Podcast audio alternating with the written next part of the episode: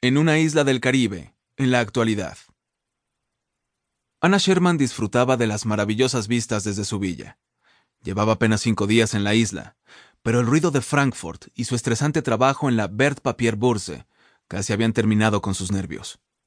Afortunadamente vivía sola, y no tenía que contar con nadie para tomarse unos días de vacaciones y volar hacia aquel lugar increíble. Aunque una experta en fondos bancarios, nunca estaba totalmente de vacaciones.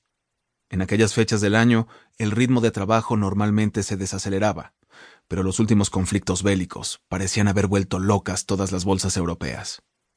Los padres de Ana disfrutaban de una estupenda jubilación en Mallorca, y muchas veces ella acudía a su casa para descansar, pero en esta ocasión trabajo y placer le habían llevado a aquel lugar recóndito del Caribe. Era la primera vez que visitaba aquella isla, aunque su aspecto era muy similar a otras en las que había estado. Sus colegas siempre decían que a Alemania le faltaban aquellos cómodos establecimientos en mitad de la nada para poder blanquear mejor sus inmensos capitales, pero el imperio colonial alemán no terminó de cuajar nunca, y cuando parecía que estaba a punto de hacerlo, la gran guerra echó al traste los sueños del Kaiser. La joven se levantó con desgana de la tumbona y se aproximó a la piscina privada de su lujosa villa. No era muy grande, pero tenía un sofisticado sistema de natación contracorriente. Ana poseía una piscina de aquel tipo instalada en su lujoso ático alquilado de Frankfurt, y no pasaba un día en que no estuviera al menos una hora nadando. De niña había sido algo regordeta, y eso en Alemania era poco menos que convertirse en un marginado social.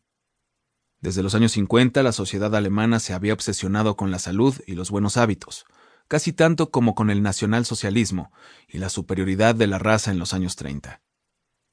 Privacidad de su villa le permitía bañarse desnuda, por lo que se quitó el bañador, y después de conectar el motor, se introdujo dentro de las agitadas aguas. No tardó mucho en poner el ritmo adecuado de brazada. Toda aquella masa de agua no podía detenerla. El mundo entero estaba bajo sus pies, y mientras sus músculos se endurecían, la joven se sentía en la cima del mundo.